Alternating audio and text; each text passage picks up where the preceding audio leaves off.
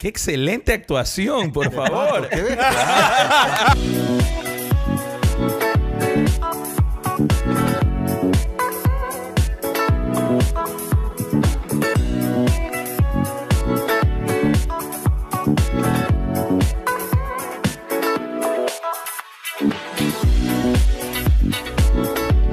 Hola a todos, este es el Spanglish Jar, el podcast donde Chip, Pong y yo hablamos sobre cine, series y música y pagamos por hablar en Spanglish.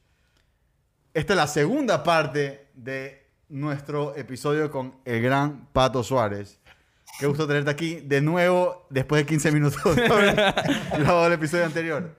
Espérense, Este hay es una el cosa- papá de los helados 2. Este es el papá de los helados dos. Hay una cosa importantísima que tengo que decir. A ver. Este aquí es The Perfect Episode. No sé si ustedes se han percatado de eso. ¿Por qué? Nosotros tenemos un gran invitado, pero este es el primer episodio que es de cine, series y música. It's the fucking Ah, man. Es Un verdad. docu-series The de música. De música. Eso se lo tienes que decir a todas, estoy seguro. Aguanta, pero yo te la voy a dañar, güey. ¿Por qué? Porque no, porque si sale en televisión no es cine, pues. Pero no sale en televisión. Sale en Netflix, pues. That's not TV, man. No, ese es HBO. It's true. Podemos tener, es, hay un episodio entero sobre volver a hablar del, del sistema de distribución de cine. El cine, Uy, eso sí. es otra cosa Eh. hoy en día. O sea que podemos. Sí, me, me- me hace Sí. llorar, Pato. No, no, no, que no te haga sé, llorar. no sé qué va a pasar con el futuro No, del cine. no, no, que no te haga llorar. ¿ah? Yo no quiero que se termine el cine, pero el sistema de distribución del cine, que está, o sea, lo que está pasando ahora, a mí me parece muy bueno. O sea, me, me parece buenísimo que haya muchos más canales donde el cine pueda expandirse. Yo, yo, o sea, tengo la esperanza, mi esperanza es que, que por ejemplo, Netflix, que Netflix siga y que haya, ya no hayan estudios enormes, estudios, o sea, barreras enormes que uno tenga que pasar para poder hacer cine, pero que ahora haya este, eh, canales como Netflix, como Amazon, como Apple, que ahora siguió, eh, etcétera, etcétera, Bueno, Disney Plus Disney ahora Plus, con el mega gigante. Que, que haya otros canales de distribución que sean mucho más fácil de distribuir, ¿no es cierto? Y que tenga una llegada enorme, porque llega por todo el mundo inmediatamente, y que también sigue existiendo el cine. O sea, me encantaría que Netflix comience con cines, que tengas cines Netflix, donde puedas, si tienes ganas de ir a ver una película proyectada, como yo extraño muchísimo, es eh, eh, pueda seguir siendo, o sea, esa experiencia no la quiero sacar, quiero seguir vi- yendo a ver películas de 70 milímetros de, de Nolan, Claro. ver películas de Nolan en una televisión es una mierda, un pecado, pero me parece buenísimo, solamente como recurso de distribución y de, y de poder tener acceso a, me parece ex- eh, excelente lo que está pasando, o sea, el internet. Mira, lo que, lo que sugiere es bastante cíclico porque cuando el cine empezó, por allá, eh, por eh, eh, 1915, ya, ya estoy hablando de los estudios, cuando se empezaron a crear y se, llegamos al Studio System, eh, los estudios tenían sus propios cines. O sea, estaba el cine de Warner, estaba el cine de, de MGM y todo eso. Y el gobierno los tuvo que separar. Les prohibió, Por temas de, mon- de antimonopolio, les prohibió que los, que los estudios sean dueños de los cines. Y ahí es cuando se crearon eh, compañías distribuidoras y bla, bla. Así que No sabía eso. no es mala idea. no sé si sea legal en Estados Unidos tener que el estudio, el productor de, de la película tenga la pueda exhibir en su cine. Creo que es ilegal por leyes antimonopolio, pero en todo caso eh, vale la pena la revisión y el análisis de ese Sí, nuevo o sea, yo, yo lo único que siento es que se está homogeneizando el sistema de distribución, se está como expandiendo y me parece, o sea, ya no está solamente Universal y, y MGM, y, o sea, siento que ya no, es, ya no están solamente los grandes, cada vez va, hay más y mientras más hay, siento que... Mejor para el consumidor. que- claro, va a haber más, más capacidad de producir. Eh, y bueno, es como, no, no sé si sintieron eso o no sé si fui yo que Netflix, con, por ejemplo, Netflix o estoy seguro que otros canales también, que de repente, este, con la pandemia, que de repente necesitaban más contenido, yo comencé a ver series que antes no tenía disponibilidad. O sea, vi series alemanas, vi series, o sea, gente- gen- eh, cosas que no tenía antes acceso. Y ahora. ¿Viste Dark? ¿no, verdad? Dark, Esa es la obvio. serie alemana. Claro. Dark. Dark, obvio. Entonces, o sea, siento que. Tenemos un episodio de Dark Pato de que tienes Sí, que sí lo, vi, escuchar. sí lo vi en la lista. Tengo, tengo- tengo- la- a ustedes los tengo en mi lista de cosas que quiero hacer porque te digo, quiero, quiero primero ver, ver, decir, ok, ¿qué, qué tienen, qué tienen, qué tienen Dark? Ok, Dark, voy a ver Dark de nuevo y después me voy a escuchar su podcast. Así puedo ver este Los errores. No, no, al revés. Los nuestros, decir. ¿cómo, cómo estoy? qué- o sea, qué- co- ¿dónde están mis agujeros? ¿Dónde puedo aprender? Porque, o sea, al uno criticar el cine, e- e- es un arte. O sea, tú, tú vas a poder ver la película de una manera y la otra persona la va a ver de otra manera. La tienes que disfrutar a tu propia manera. Así es. De eso hay bastante aquí, la verdad. Sí, y eso me parece que es el sentido, gran parte de poder disfrutar el cine. Es que tú vas a ir a un museo y tú vas a ver un, o sea, el, un- te vas a parar frente a la Mona Lisa y te va, a ti te va a hacer sentir una, de una manera y a mí me va a hacer sentir de otra manera. Y ese es, ese es Ah, el por gran supuesto, poder del arte, de que el- ese poder interpretativo que tiene, que tiene el arte, que, que lo hace tan fuerte. Y, y es igual con el cine. Entonces, nada, me Ujú. parece muy válido todo lo que dicen y, y después hablaremos en otro momento sobre, La sobre la distribución. y bueno, sobre otras cosas que he escuchado ya en su podcast. El arte en el cine. Claro. eh, bueno, seguimos. Bueno, Pato, no- nos estabas contando cómo llegaste a Rompan Todo. Nos contabas que eh, te, lo primero me- te lo mencionaron en una, en una comida en México y de que desde esa comida hasta ya empezar el proyecto pasaron meses. Eh, sí, pasaron un, Cuéntanos un poco más. Sí, o sea, pasaron un par de meses, no me acuerdo exactamente, este, esa parte me parece irrelevante, en serio, cuánto tiempo pasó. Pa- pasó, eh, en un momento el proyecto Congealed, ¿no es cierto? De repente agarró tracción y, y se transformó en algo real, que le pasa a todos los proyectos de cine. Eh, no sé si fue por la involucración de Netflix o por qué otro motivo, esa parte la verdad que desconozco. Pero en un momento me llama Piki y me dijo, eh, Pato, este, Nico me acaba de llamar y me acaba de decir que, que quiere que dirija Rompan Todo. En ese momento, en ese momento no se llamaba Rompan Todo. En ese momento tenía el título de eh, El rock latino nada más. eh, Ok. Ok. eh, y, Gran cambio. Gran cambio. Sí, sí. Eh, que obviamente se, se vieron los episodios, se dan cuenta de dónde salió eso. Sí, Claro. Entonces, Hay harto, hay harto de rompan sí, todo. exactamente. Entonces, eh, nada, me dijo, me encantaría que estés involucrado. Este, me dijo, es un proyecto de bajo presupuesto, como son todos los documentales. Eso no es, eso es común en todos los documentales del mundo. Eh, me dijo, "Hay- es bajo presupuesto, pero te voy a pedir que te involucres durante mucho tiempo. Va a ser un proyecto largo y esa fue la, la- la llamada que me, me estaba pidiendo. Yo trabajar con Piki, con Nico, es un sí inmediato para mí, o sea, no tengo ni que pensarlo. Pero básicamente me dijeron, Claro. va a ser un proyecto enorme, es bastante largo, necesito que lo pienses porque si te involucras, obviamente en- en- eh, te involucras. O sea, necesito que me digas que sí. Claro. Entonces, Sí, inmediato a trabajar con los amigos. Sí, o sea, no, no, no fue, no tuve que pensarlo mucho, como ya tenía muchas ganas de comenzar a hacer otras cosas con mi carrera y no tenía muy claro hacia dónde me quería ir todavía, porque largometrajes es otra cosa que quiero hacer, pero es algo que todavía Ok. siento que, que le necesito, lo necesito todavía tener como en el back burner por un momento, porque tengo una fa- tengo familia, básicamente, y no quiero todavía quiero ver a mis, a mis hijos crecer y los largometrajes son demas- demandan demasiado de tu vida. Eh, te, Sí, te- claro. te- te llevan, dependiendo de qué te toque, o sea, si decides hacer eso, tienes que estar dispuesto a irte lo que te llamen. O sea, si la película se filma en Checoslovaquia durante un año, te fuiste un año de tu casa.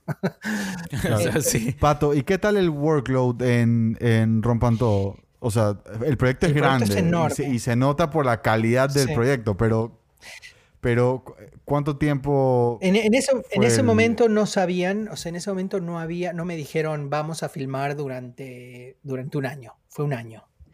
Pero en ese momento no se sabía, me dijeron va a ser largo, no sabemos cuánto todavía. En ese momento era un momento ba- bastante temprano, yo creo que ya había un guion boceto general, Nicolás ya tenía una idea bastante buena de lo que quería. Eh, lo involucra a Piki porque Piki es un gran director, está involucrado en el mundo de la música desde muy joven, hace videoclips en Argentina con todas las bandas que te puedas imaginar. Este, o sea, Ah, estaba muy pegado al mundo de la música. eh, era como el director ideal para esto. Entonces, este, lo eh, obviamente que ya, ya estaban involucrados eh, de por sí. ¿Y, y Netflix ya estaba involucrado en Esa es este la parte que en ese momento no, no lo sé. Esa parte no me acuerdo exactamente. Eh, yo me acuerdo de una llamada mucho más cercana a comenzar a filmar, que fue una llamada ya un poco más Formal. formal, por así decirlo, porque ya ahí ya tenían un plan mucho más certero, de- o sea, una idea un poquito mucho más certera de lo que, de lo que se iba a necesitar. En esa llamada es donde me dicen, eh, el proyecto es demasiado grande para un solo director de fotografía, para el presupuesto, o sea, básicamente la división del documental en dos directores de fotografía tiene que ver con eh, con el tiempo y con el presupuesto. Porque si a mí me- si eligen a un solo director de fotografía y lo tienen que hacer viajar por todos los, todas las filmaciones, costaría muchísimo dinero. Entonces deciden, deciden eh, separar a Sudamérica y a Norteamérica eh, en la fotografía. Nicolás Trovato se dedica a todo Sudamérica y yo me dedico a todo lo que es Norteamérica, o sea, México y, y Estados Unidos. O sea que tú, tú tuviste el honor de filmar la, la entrevista con David Byrne. Así es. Wow. Gran entrevista. Wow. Gran entrevista. Wow. Tuve también la gran entrevista de Fito Páez que se hizo en Los Ángeles, gracias a Dios para mí, porque Ah, ok. Fito Páez para mí es también un- un- una de las grandes figuras con las que crezco en la música. Pero el resto de los. De la, la gran música con la que yo crezco en mi niñez, en serio, son algunos latinos. Eh, latinos me refiero, tipo, no sé, fiestas. eh, el- para mí, el tiempo en Ecuador, secundaria, eran fiestas, novias y bailes lentos. Eso era lo que todo el mundo quería hacer. Querías bailar cerca de tu novia o de tu chica y era, no sé, Julio Iglesias o ese tipo de cosas. Pero me- después me acuerdo, o sea, Soda Stereo, Fito Páez, eh, Charlie García, Enanitos Verdes. No, para, para mí, para mí Charlie es Dios. Sí. Para mí, Charlie es Dios y me gusta que el documental, la docuserie, rompan todo, lo ponen ahí arriba. Sí. O sea, Charlie es Es- quien, o sea, lo, lo retratan como que él llevaba la batuta y todo el mundo se comparaba con él y todo el- y, y- y tanto que, que casi que el narrador del documental que es Santa, Santolaya, sí. Gustavo Santolaya. Eh, se ofende por una letra de, de, de Charlie y me encanta esa parte del documental. Para mí, las dos figuras claves del rock latino, de eso es en mi opinión, para mí, de cómo yo me crecí y todo, son este, eh, Gustavo Cerati y Charlie García. Pero Gustavo Cerati, obviamente con Soda Stereo, en ese momento eran Soda Stereo, pero después de que se separa de Soda Stereo y se hace solista y es solo Gustavo Cerati, me doy cuenta que Soda Stereo, en serio, era Gustavo Cerati. Y, Ah, sí, y- y para Totalmente. mí Gustavo Cerati es el músico, el rockero latino que existe. O sea, para mí, a- para mí supercede a, Charlie García. A mí también. De verdad. acuerdo. Y yo creo que el documental, yo sentí en cambio que el peso no fue de Charlie, sino de, de justamente Gustavo Cerati. Hubo más, más, más, más peso por ese lado. Y te diría que yo ya a nivel personal, eh, gracias a Dios pude ver a, a Cerati como solista y lo pude ver como Soda. Eh, hasta el día de hoy, y soy una persona que me gusta viajar, a ver conciertos, es algo que, que me fascina, ir a festivales y, y- y tratar de siempre ver música nueva y, música, y bandas que no, no he logrado ver en vivo. Y sigue estando Gustavo Cerati como performance, como, como, o sea, artísticamente, lo que hizo musicalmente en vivo, nada lo ha superado. O sea, Para- Gustavo Cerati, para- ni siquiera Pink Floyd, nada. O sea, lo que yo vi de él en vivo fue increíble. Yo estoy completamente de acuerdo. Para mí, Gustavo Cerati es el, el mismo nivel de, de- de cualquier otro, de, de Police, de, de Pink Floyd, de cualquier músico de YouTube, de quien tú quieras decirme. Gustavo Sí. Cerati tiene el mismo nivel de todo, de, de- sofisticación musical, de todo. De arreglos, de todo lo que tú quieras. Dominio. Gustavo Cerati es así, como nivel mundial, ah, tiene el mismo nivel que cualquier otro. Eh, para mí es the gold standard of... Totalmente. Sí, o sea, Cerati es, es, es un monstruo. O sea, no, de- definitivamente yo diría que Gustavo Cerati no estaba loco. Era un Sí. genio. y no estaba loco. Charlie, Charlie es- está, Está- está loco. es un genio y está loco. Yo creo que eso lo ha, lo ha, Sí. lo ha aguantado un poco. No, pero- yo- yo- Bueno, yo a, a. Charlie también lo vi en su a locura. Charlie García también Obvio. me encanta. No, no, no, no le quito nada. Igual que, por ejemplo, me encanta Ah, Fito no, sí, Páez. aquí- También me gusta mucho Fito Páez y lo siento un gran músico y compositor y, y todo. O sea, me, me encanta, me encantan todos. Pero en mi opinión, de mi gusto, no le llegan ni a los talones a Gustavo Cerati. O sea, me gusta mucho la música de ellos, ¿ok? Pero y tú tuviste la suerte de, de tener la misma edad que ellos, ¿no? Más, Más o o menos. menos. Gustavo Cerati muere a los 55, ¿no? Es un poquito mayor que yo, pero sí, más o menos tiene la misma edad que yo. Pero, pero Cerati se muere joven. Sí, Qué- de la No, peor claro, manera, de qué un horrible. Eso fue horrible, horrible. Sí. ¿Cuánto tiempo quedó en coma? ¿Se acuerdan de eso?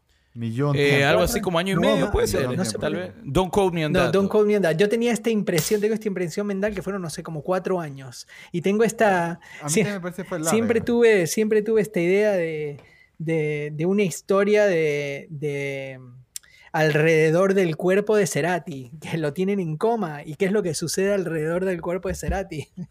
que en algún momento voy a Sería excelente. La mamá, la, la mamá decía que él escuchaba, que él, que él reaccionaba diferente, mínimamente, pero él reaccionaba diferente cuando ciertas personas entraban Sí, al no, cuarto. eso está probado que la gente en coma escucha. Cuatro años en coma, confirmo. Cuatro años en coma, yo dije año y medio, qué bestia. Eh, lo, lo que te quería preguntar antes de seguir, o sea, Pato, tú eres una, una persona amante del rock latino, por lo que veo. O sea, no es, no, no es casualidad que, Mm, No, no, ok. que, que dirigiste. Sí, estoy, estoy de acuerdo. Me gusta muy. No quiero decir que soy amante, porque no soy un conocedor de la música latina tampoco. Piki, por ejemplo, es. O sea, yo aprendí muchísimo durante este documental. Fueron innumerables lo- las comidas y cafés con Piki, eh, donde él me explicaba, mira, vamos a hacer la entrevista de tal persona y me explicaba el contexto. Porque yo no entendía el contexto. Conocía, por ejemplo, conozco mucho de Café Tacuba. ¿Entendés? Pero, porque me encanta Café Tacuba, pero que gracias a Dios me tocó esa entrevista a mí también. Pero antes. Las dos. las dos, Lo hicieron fueron separadas. así es. ¿Cómo así? ¿Están peleados? o No, algo? no, no, no, no, no, no estaban peleando. no, no, no está. No, pero Cuenta el chisme, Pato. No, no, no, no, peleando. Yo eh, asumo que estás preguntando porque Rubén lo, lo entrevistamos separado a, eh, a Manuel Enrique y José, ¿lo? ¿no es cierto? Exactamente. Se viene No, un disco no. solista ahí. No, no. Eh, algo pasó con Rubén ese día que no podía llegar a la entrevista. Nos pasó mucho con muchos otros músicos. No, no es algo de. Rubén. Es algo mucho del mundo de rock. ¿Ok? No, eh, no, Claro. no, no. Como quoteando a Freddie Mercury, dice, soy artista, no conductor de Ah, tren. exacta- exactamente. O sea, a- a- a- nos tocó que, por ejemplo, eh, con Gustavo Santolaya eh, nos canceló un día entero. Wow. O sea, estamos ahí a Es- filmar y todo, y de repente dijo, no, no podemos, no puedo, no puedo, no puedo. Se canceló. Con todo el crew ahí, listo. Yo tengo una pregunta ahí. eh, o sea, bueno, eh, porque cuando uno ve el documental, y yo tenía esta impresión de, eh, eh, de que Gustavo había estado involucrado desde el Sí, principio, porque Sí hay un peso sobre, sobre la, la conexión de él con las bandas, y de hecho hay hasta un poco de cri- crítica tal vez de que es el documental muy enfocado a la historia de él con el rock. Entonces yo siempre tuve esta impresión de que tal vez él estuvo desde el principio, pero ahorita como, como escucho que no, que no fue así, te quería preguntar cómo, cómo él se involucra y cómo termina evolucionando este documental Claro. con él. Eh, no, Gustavo Santolaya está involucrado desde el comienzo. Está involucrado desde el comienzo por muchas razones, estoy seguro. O sea, como puedes entender, como cualquier otra película del planeta, si involucras a gente conocida, vas a tener más éxito, tienes más chance de éxito que si no. ¿No es cierto? Que si involucras a toda gente desconocida. Entonces, mientras Claro. me parece que esa es una de las partes por las cuales Gustavo Santolaya, que es una eminencia en el mundo del rock latino, eh, se involucra, eh, pero también, como te diste cuenta en el documental, eh, cumple eh, una parte bastante fuerte de la historia en el rock latino. Produce a muchas bandas muy fuertes, muy grandes, que, que en serio ayudan a la historia del rock latino a, a moverse en cierta dirección. O sea, está...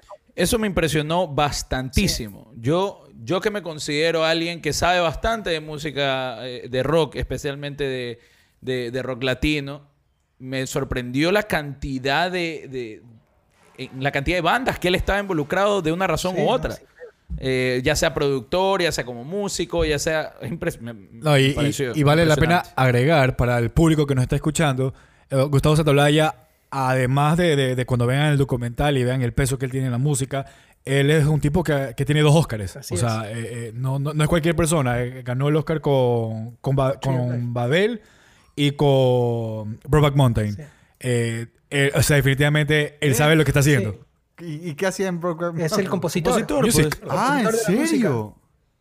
Wow, no tenía Y no, idea. no O sea sé si saben, pero es también toca y es el productor de. mm, Ay, ¿cómo se llama esta banda, Dios mío, que toca tango? Em, Ah, bajo, fondo. Exacto, gracias. Sí, sí, sí. Que, que él tuvo la suerte también de tocar con Cerati, ¿no? Él, bueno, sí, él tuvo, él, él tuvo la suerte de, de- de grabar con Cerati, pero claro, de, de producir esa, esa canción con Cerati. Ese álbum para mí es monumental. muy buena. Pero monumental.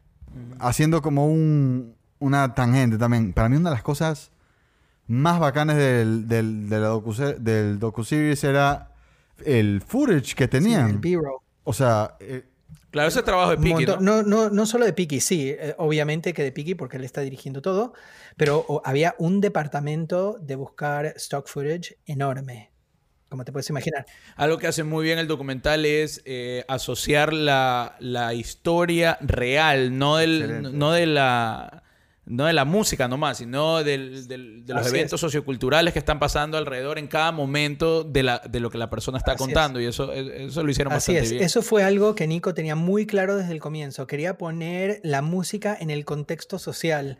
Él entendió, entendía muy bien eh, que la música o, o que el mundo de la música se estaba moviendo mucho en parte por el entorno social en el que estaba. Entonces él quería que quedara muy claro ese entorno. Otra cosa que él, tenía muy claro desde el comienzo, que me pareció muy interesante este proyecto, es que él no quería un locutor que contara la historia del rock latino. Él quería que los músicos contaran su historia, que eso también me parece un gran éxito de todo esto. Definitivamente. Eh, Pato, una pregunta. Eh, en, en tu parte de la dirección de fotografía de Rompan Todo, cuéntame tu proceso con el director, cómo encuadran, quién dice dónde poner la cámara, quién decide qué tipo de iluminación, quién elige la locación. ¿Tú, ¿Qué tan involucrado estuviste en eso?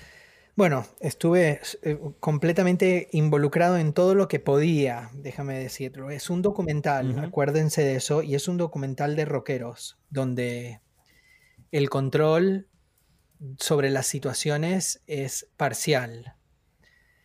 Ok. Ok. Entonces sabíamos eso entrando en eso. Entonces eh, tuvimos muchas charlas sobre la estética del documental, en lo que uno puede hablar de estética de documental, porque es un documental.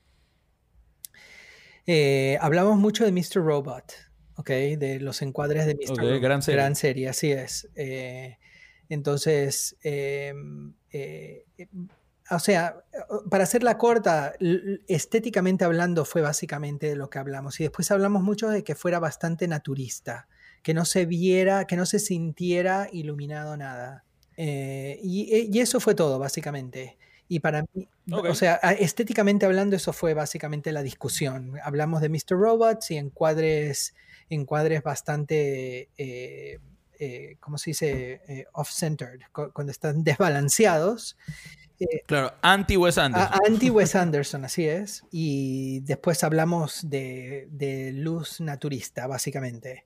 Que eh, fuimos bastante, siento que Nico y yo fuimos bastante exitosos en eso porque, eh, o sea, no es muy notoria la iluminación, por así decirlo. y no. Si pudieras, si pudieras darte vuelta y ver en dónde están las cámaras y en el cuarto en el que estamos filmando, el, ponle el 75% de las veces, o sea, era, era increíble. Eh, era, fue muy difícil en ese sentido, porque muchas veces teníamos muy poco control del cuarto en el que íbamos a filmar. Eh, como te decía, estos son artistas donde nos decían, bueno, eh, nos decía, por ejemplo, Maná, eh, vengan, eh, pueden venir el día jueves entre las 3 y las 5 de la tarde a filmar. Ok, perfecto, ese día iban. Eh, todo esto era coordinación con productores y gente de la trastienda que venía coordinando todo esto. Imagínate que mm, a, nosotros nos, no- nos decían, ok, las próximas dos semanas vamos a ir a filmar a México. Y durante esas dos semanas tienen que coordinar que, todo, que tengamos eh, uno o dos músicos por día. Entonces, la Wow, coordinación claro, de eso provecho. bastante jodida políticamente hablando. Decir, ok, Dos músicos por bueno, día. a veces, Wow. a veces nos tocaba eso y eh, la mayoría de las veces no, pero a veces sí nos tocaban dos músicos por día. Logistical Eh, nightmare. logistical nightmare, así es. No. Entonces, muchas Y, veces... y- y lo increíble, lo increíble, ¿sabes qué? Parece que, o sea, mientras veía el documental, porque también usan, obviamente, eh, eh, eh, entrevistas y cosas de archivo, y ese intercambio entre lo que es archivo y lo que se grabó ahora fue muy sutil, era muy simple, y imagino que eso fue algo planificado, porque eh, eh, nunca se sentía este cambio, me parecía que era bastante natural, y a veces hasta te ponía a pensar, ¿será que esto que estoy viendo, que probablemente era una entrevista actual, eh, será archivo?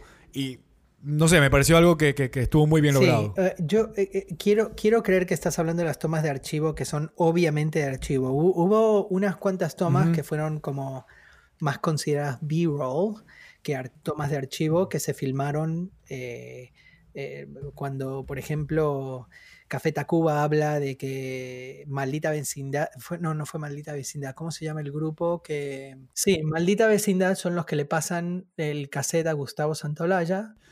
Y entonces hay una toma, vas a ver, donde se ve un cassette que entra y un map dedo que aprieta. y lo- bueno, Sí. todo, eso es B-roll, eso lo filmaron después, eso lo filmó Nico, eh, perdón, eh, eh, Piki en Argentina en- durante el proceso de edición. Probablemente, Claro, porque vio que necesitaba esta toma, filmémosla. Exactamente. Todo- todas las otras tomas de, de- de archivo son, es un trabajo de probablemente un año, muchos meses de trabajo, de búsqueda, de pedir permisos, de pagar derechos, de, bueno, una cosa, te digo, Herculean, ¿no? de Sí, producción. e- enorme. Y para mí eso es un gran trabajo de Piki y los editores. A- aprovecho para hablar específicamente de la entrevista que le hacen a Gustavo Santaolalla, que está en este espacio gigante, vacío. Ese encuadre me encantaba. Ese encuadre me encantaba. ¿Ese lo hiciste tú? Sí, esa, esa filmación la hice yo, esa entrevista la hice yo. Y eso fue muy interesante porque a Gustavo lo íbamos a entrevistar en su casa. A Gustavo vive en Los Ángeles. Y Gustavo tiene su casa donde él vive y relativamente muy cerca de donde vive él tiene su estudio de grabación. Ok. Aníbal, que sí- no me acuerdo su apellido ahora, perdón Aníbal, Kerpel. eh, Kerpel. es, es su, que fue eh, músico, compañero de una de sus bandas, es ahora su ingeniero de sonido. Eh, entonces ellos tienen un estudio muy cerca de su casa. Hicimos una entrevista ahí muy cerca de su, en su estudio. A Aníbal lo entrevistamos ahí y a... Y, y ya sé que, que probablemente no les voy a romper el, ¿cómo se llama? La ilusión, pero Rompan todo, rompan todo, no pasa nada. bien, bien, bien, bien. Un aplauso. eh, ¿Cómo se llama? A, a Javier Batis, lo entrevistamos ahí también. Ah, Un- una gran entrevista. Él vive en eh, Tijuana, pero no, no lográbamos llegar a Tijuana a entrevistarlo y lo trajimos a Los Ángeles a entrevistar. Y gracias Mm. a Dios, Gustavo Santolaya tiene un patiecito que daba mucho, un patiecito que pudiera estar en Tijuana. y, sí, la verdad que sí, me acabas de sorprender. El suspension Así disbelief se fue al eso, diablo. Por eso te dije, ojalá que no rompa con las ilusiones de nadie, pero... Eh, Buena entrevista con no, ¿ah? una de mis, una de favoritas, te digo que si él no es, si él hubiera estado viviendo, si hubiéramos ido a Tijuana, yo tenía unas ganas de salir con él a cenar, yo lo quería invitar a cenar. O sea, un tipazo, un tipazo. Sí, total, sí, muy agradable. tipazo. Las entrevistas que más me gustaron, o sea, de, habla, no, no entrevistas de contenido, pero estoy hablando de qué agradable resultó ser el tipo. Fue eh, Batiz, Rubén, de ley Rubén, Sí, qué agradable.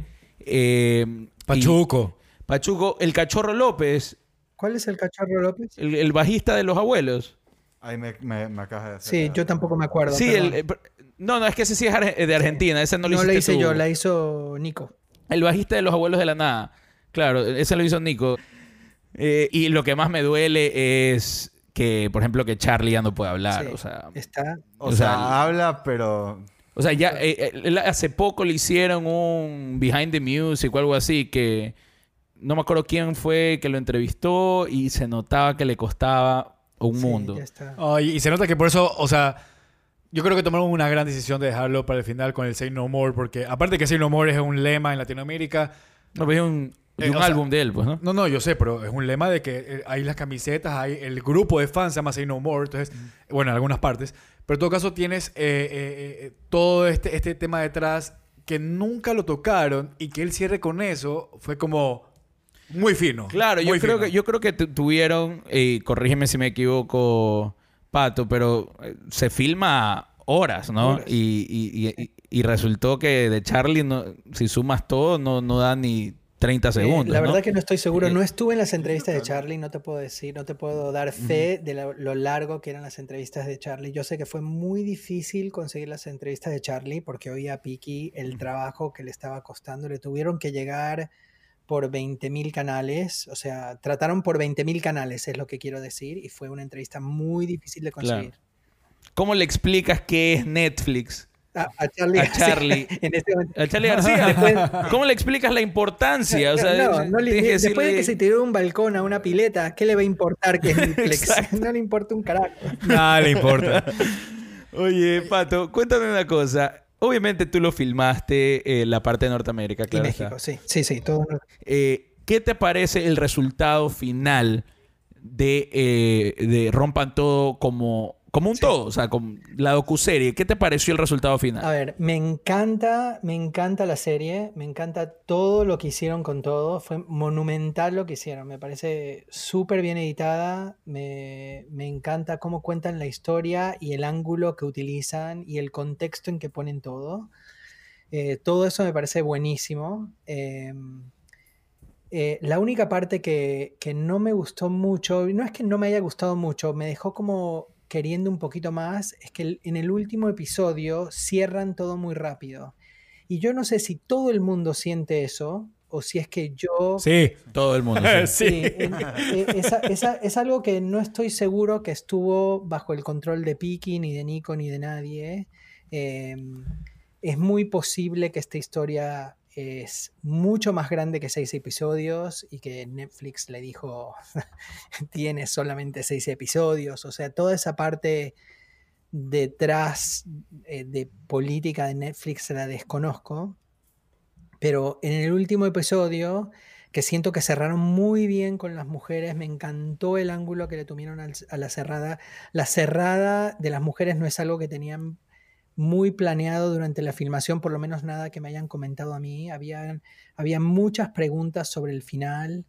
eh, durante la filmación se, eh, había, se había preguntas que hacían sobre, bueno, ¿qué es el rock? ¿Hacia dónde fue el rock? ¿El rock todavía existe?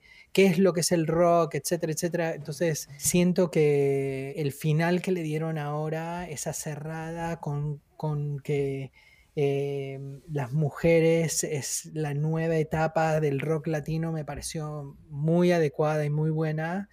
Eh, siento que siento que la cerraron muy rápido. Siento que me hubiera gustado aprender más, que me hubiera gustado saber mucho más de eso. Eh, pero también entiendo el proceso. Entiendo el proceso de todo esto, entiendo el proceso del cine, entiendo el proceso del proyecto, entiendo el proceso de todo esto y entiendo los límites de todo esto. Pato, ¿tú qué piensas de, de- de- o sea, un poco la, la- la- la crítica para también a- abarcar esto eh, como parte de los temas que ha recibido eh, eh, la serie es que tal vez sí se dejó de lado a, a ciertos músicos y a veces mucha gente no sabe que a veces lo que pudo haber pasado tras bastidores, por así decirlo, es que el mismo músico dijo no quiero la entrevista o, o que eh, eh, no estaba disponible, fecha, yo no sé, pero como tú lo acabas de decir, el mundo del rock es, otro es el mundo, del rock. Es, es rock. Ajá. Pero, pero al mismo tiempo sí se siente tal vez un vacío cuando, por ejemplo, y solo por citar un ejemplo, no mencionan las personas como Carlos Santana. Cuando Carlos Santana tocó en Woodstock y tiene un peso también en la historia del rock importante, hay muchas otras bandas que, que- que tal vez faltaron de mencionar O como el último episodio que justamente tú mencionas fue muy rápido, se, menciona muy brevemente y no, no, se, no, no se, no se logra eh, dar más. ¿Tú qué, le, ¿Tú qué le dirías a la gente que está criticando o dándole un poco de esto como, como ya sabiendo desde fondo qué pasó? Decirles, mira, así es la historia y así pasó. O sea, yo por ejemplo siento que Santana, yo, yo entiendo ese punto y no, no lo desvalido, pero eh, los productores, todo el mundo, el director y todo, tiene que darle una dirección a un proyecto, ¿no es cierto? Como cualquier director tiene que hacer. Y, y determinaron, imagínate que tuvieran que poner a todas las bandas latinas, eh, es más, hay, hay más, hay más gente entrevistada de la que probablemente terminó en el documental.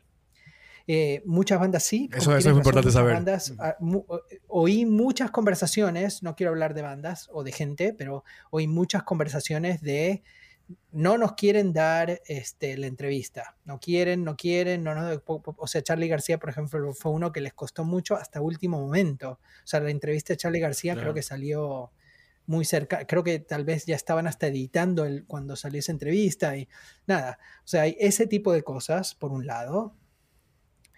Eh, y después también tienen, este, tienen eh, eh, eh, Nico y, y Piki tenían la idea muy clara que querían enfocarse en las bandas que, que, que hubieran abierto camino al- a la dirección del rock latino, que hubieran impulsado al rock latino hacia alguna dirección.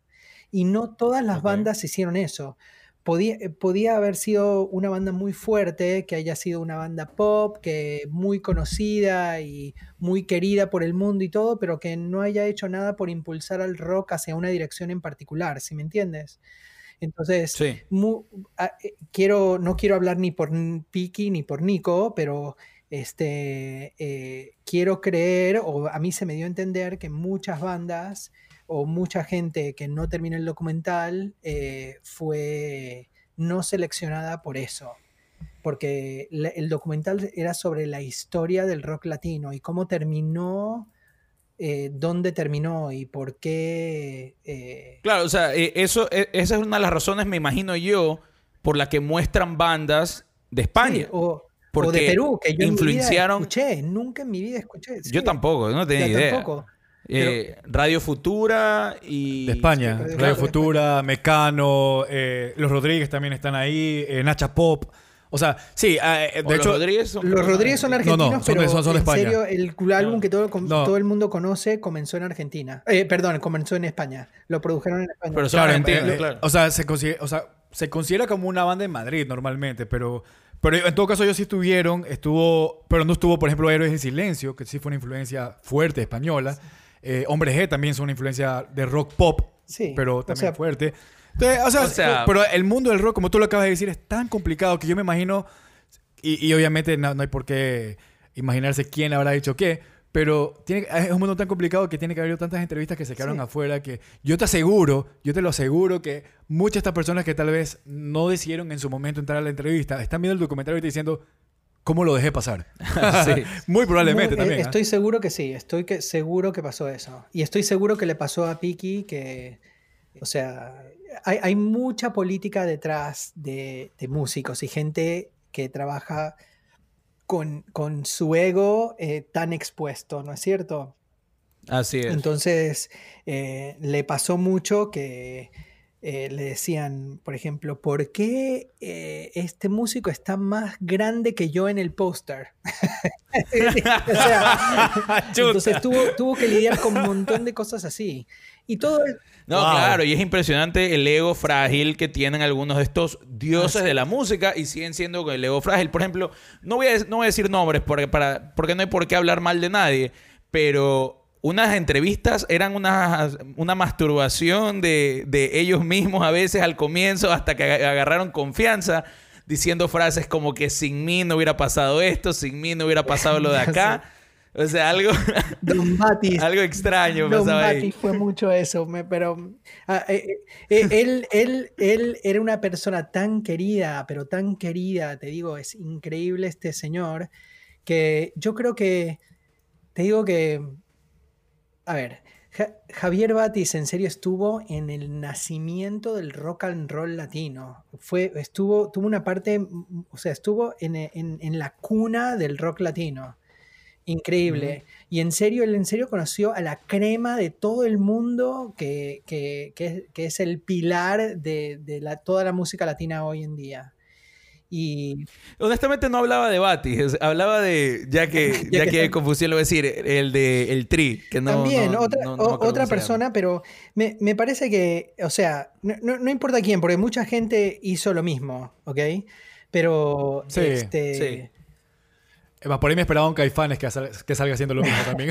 o sea, Bueno, hay una entrevista muy de archivo, pero una, una entrevista muy chévere con el, con el lead de Caifanes, que se me escapa el nombre, hablando de un- del balance entre la música y la letra. Sí. Eh, me pareció chévere. sí, esa- sí, sí. No, él era un crack. Tú sabes que, que, que, o sea, ya un poco regresando a lo positivo, eh, a mí, mira, el episodio 1 y 2 fueron episodios que para mí personalmente eh, fue como cosas que ya sabía y, y empecé a rellenar y completar la historia que no tenía, porque tenía bastantes vacíos de cómo, de cómo había nacido eh, el rock latino. Digamos, sab- eh, sabía de Richie Valens y sabía de muchas bandas, pero no necesariamente cómo uno conectó con el otro y cómo se fueron eh, eh, dando esta forma muy orgánica. Pero ya el episodio 3 al 5, yo en verdad, o sea, fue muy emocional para mí. Eh, eh, eh, tanto así, mi, mi- mi esposa estaba al lado mío y me decía, ¿qué te pasa? Y le decía, estoy reviviendo toda mi adolescencia. Porque yo, o sea, estamos hablando de que para mí, finales de los 80 y todos los 90 que fue precisamente cuando salió MTV Latinoamérica, eh, y lo mencionan aquí, porque MTV Latinoamérica para mí fue parte de mi vida y me conozco los VJs como si fueran primos lejanos. Entonces, imagínate. Entonces, para mí, eh, eh, eh, cuando empe- empezó a salir eh, eh, todas estas bandas que engloban más que nada esta época de los 80 y los 90 del rock, reviví, reviví, reviví momento tras momento tras momento y fue súper emocional. No, yo sé que para, pero por ejemplo, otras personas que conversaban del documental, veían el documental y, y era, fue una reseña histórica, pero tal vez para personas que tal vez vivimos mucho de lo que pasa en gran parte de- de- del documental, como para mí, terminó siendo algo muy emocional. No, sabes, no sabes lo nostálgico que llegó a ser para mí. Sí, a- a- para mí, para mí fue también un poco eso. O sea, yo crecí con toda esa música también y para mí lo más emocionante de ver el documental es entender el contexto, el contexto histórico de todo un poco y entender de dónde venían las letras, por ejemplo. E- Eso, eso me pareció monumental a mí. Increíble, A sí. mí también me gustó a millón ver toda, o sea, todo el contexto político que, que hubo detrás de mí y, y, y en verdad súper heavy ver la opresión que sentían las bandas. O sea, de que me encantó cuando estaba contando a alguien, no me acuerdo quién, pero decía que, está, que había un pana de ellos que era súper como punk rock y estaba con el mojo que todo, le decían el Ah, sí. ganso. y que de repente paraba, La el, policía el- y se lo paraba la policía y como que, ah, se lo llevaron al ganso de nuevo. A ver, ¿Y, y qué cromo tienes tú? Este era el pan de cada día. Se lo Ah, llevaron. claro, eso fue en el DF. Sí, eso, Simón, eso se claro, llamaba el tianguis del Chopo. Eso- ese- esa parte fue monumental y fue, hay toda una, fuimos a filmar al tianguis del Chopo porque es increíble el lugar y sigue existiendo y sigue existiendo el mercado, ya no tanto tan fuerte musicalmente hablando como era en ese entonces, pero en ese entonces la música, el rock, el rock en México estaba underground y no había ventas de música, no había nada. Y la única manera de, la, de que la gente encontrara música era intercambiándola o comprándola ahí. Entonces la gente llegaba al, tianguis del Chopo con, con, con LPs, que ya te habías oído, ponle 20 veces, y decías, ok, voy a intercambiar mi Led Zeppelin por, no sé, a ver qué encuentro. Y hacías un trueque en ese momento. Y, así descubrías música, era la manera de descubrir música. Tú sabes que, y ahorita que mencionas igual, o sea, hablando de protesta y México, si, le, si, le, eh, eh, si no lo han visto a la audiencia, le digo, eh, vean el documental también de Molotov, porque eh, eh, no se logra abarcar, es justamente lo que tú mencionaste, que el final como que tal vez fue un poco muy rápido. Sí, es interesante también ver un poco la parte política que tuvo Molotov en México, que es interesante. Eh, y de hecho, eh, también le, le- le- me parece, ¿sabes qué? Me encantaría ver un documental sobre, sobre Mano Negra. Porque Mano Negra también sé que estuvo vetado en México eh, bueno, Manu Chao, y, y- y- y ellos también tienen bastante historia política, que me parece súper interesante, que tienen tanta historia política, tienen tanta historia en Latinoamérica, y son franceses, ¿no? O sea, Manu Chao es francés. Manu Chao, es- o sea, para mí es francés, porque, porque, o sea, pero no estoy seguro de dónde es él. Nació en París, Ah, ok. así que es francés.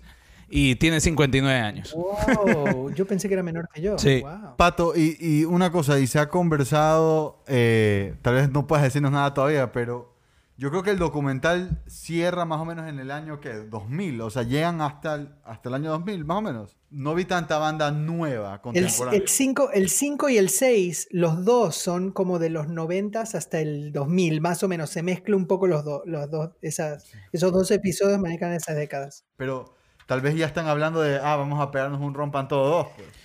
O sea, y terminar, llegar a la actualidad. Esa, esa risa de Pato ya sabe. No, sé nada de Rompan Todo, sé de otro proyecto del cual no les puedo hablar. Tiene que ver con la música, pero no, no, no es en la misma línea de Rompan Todo. Eso es lo único que les puedo decir. Ok. Ok. Pero, pero es otro episodio en el podcast más Eso, adelante. eso puede ser otro episodio. Le- les puedo- No, ahí te les llamamos puedo- les puedo decir que es con Nico. Ok, ya. Tú sabes que, eh, Guaro, ahorita que lo, que lo menciona, yo me quedé, yo me quedé con ese- esa sensación de que hay, otro, hay otra serie en Netflix que se llama La historia del hip hop. Y cuando termina la primera temporada, te queda como una idea de, ¿será que habrá segundo o no? Porque te- como que se siente que contaron ya la historia de cómo nace, pero no de cómo evoluciona.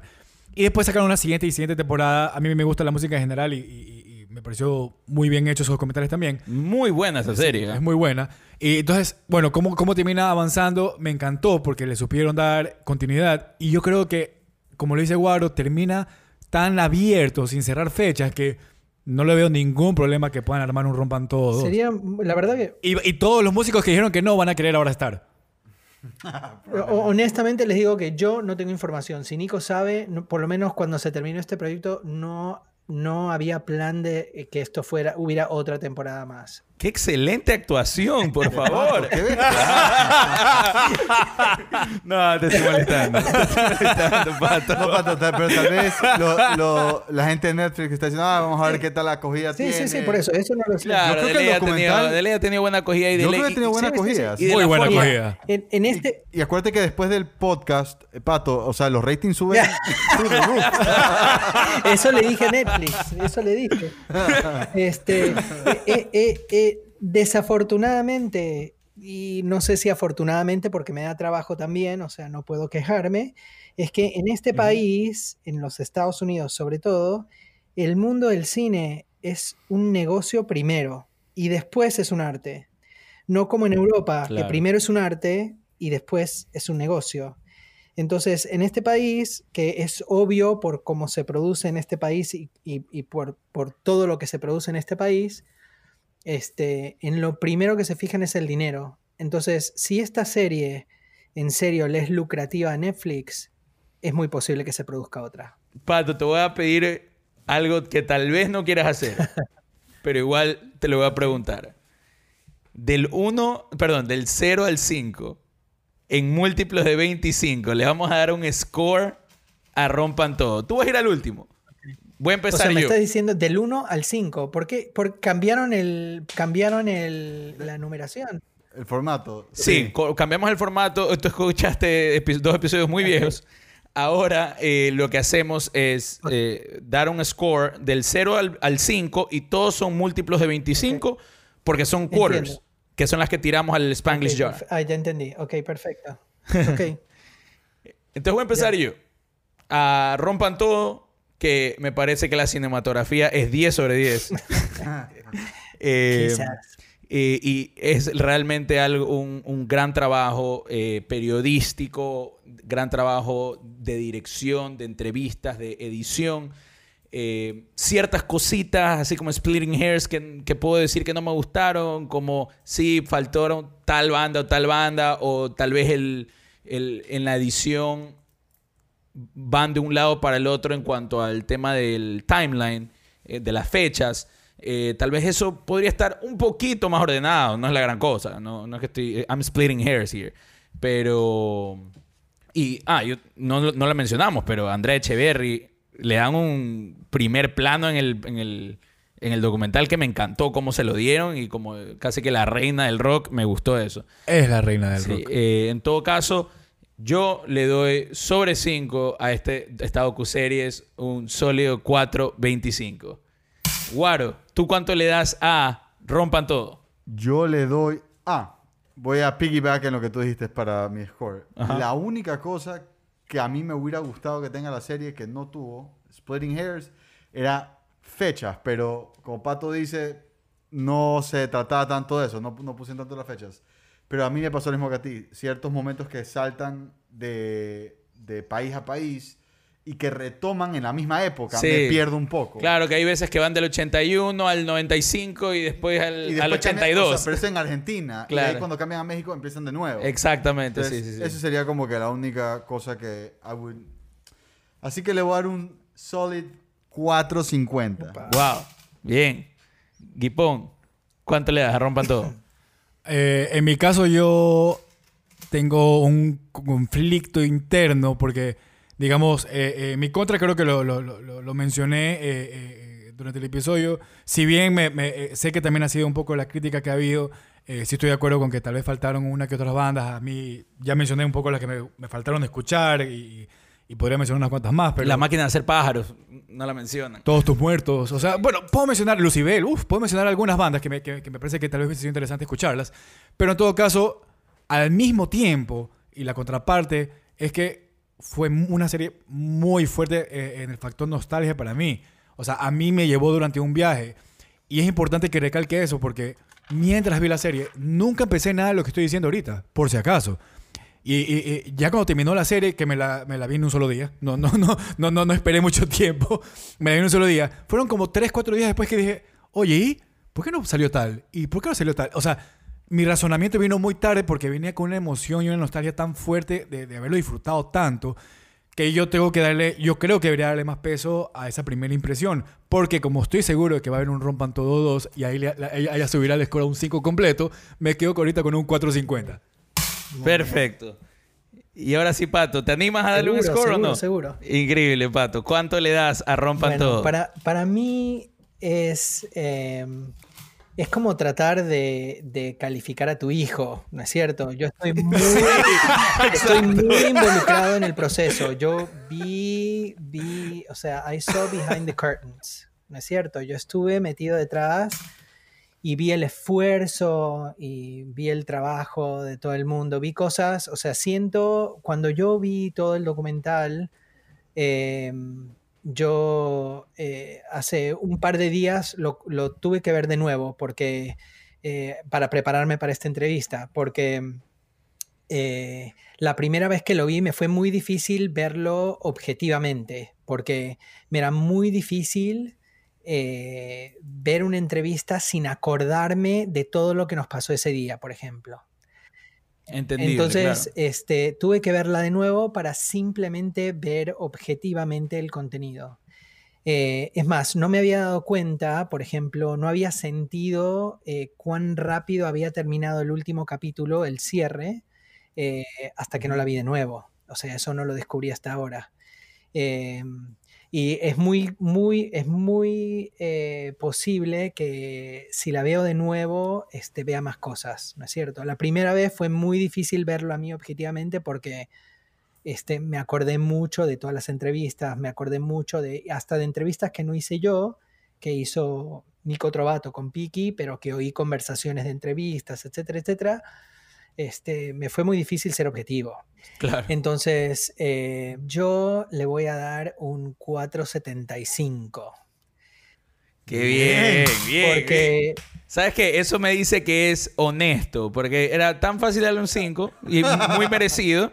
Así que yo sí te creo que le das un yo- 4.75, yo te digo, Pato. eh, me, me, hay monto, le vi, o sea, tengo que ser sincero y estuve muy involucrado y hay, hay muchas cosas que yo vi por las que yo sufrí mucho en ese documental, que sufrí yo como director de fotografía, que vi en el documental y que noté, que probablemente mucha gente ni siquiera lo noté, eh, que ni siquiera se dio cuenta. Y, y yo lo noté mucho. son cosas por las que yo me peleé mucho, cosas que, discusiones que tuve con Andrea Chipelli, que es la productora, una gran productora argentina, muy amiga mía, eh, y nos sentábamos todos los días después de producción, nos íbamos a un bar a comernos unas tapas o a hacer alguna cosa y a discutir el día. Em, y eh, una de las cosas que más me dolía a mí, con las que yo más sufría, eran las locaciones. Porque eh, muchas veces perdíamos el control de la locación, en el sentido de que llegábamos a una locación y nos decían, eh, queremos, vamos a filmar aquí. Y nos decían, tenemos que filmar aquí. Y de repente llegábamos y llegábamos con dos Reds con Sky Panels, y, o sea, con equipo eh, que tenía un volumen este, importante de tamaño y nos daban una habitación que era, o sea, no cabía ni una cama simple. y, decía, tenía, y, sabía que el sol iba a entrar por la ventana eh, a la mitad de la entrevista. Y decía, mierda, ¿qué voy a hacer aquí? No puedo poner una luz grande, no puedo hacer esto, no puedo, tengo que meter dos cámaras, tengo que tratar de hacer el encuadre de Mr. Robot, tengo que, o sea, tenía todo esto en la cabeza eh, y tengo que terminar en una hora, tengo media hora para tomar las decisiones que tengo, tengo que tomar media, tengo media hora para poder iluminar, o sea, tengo que tomar las decisiones en este momento para poder iluminar en media hora y comenzar la entrevista en media hora.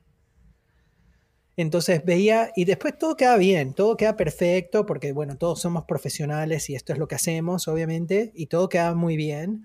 Pero yo, y solamente yo, porque estuve en esa entrevista, veo todos los agujeros de cosas que me hubiera, que me hubiera gustado hacer mejor. Y que no tuve el tiempo. Claro, totalmente entendible. Y que no tuve el tiempo, o no tuve, eh, o sea, la locación para hacer, o que 20.000 de otras cosas, ¿no es cierto?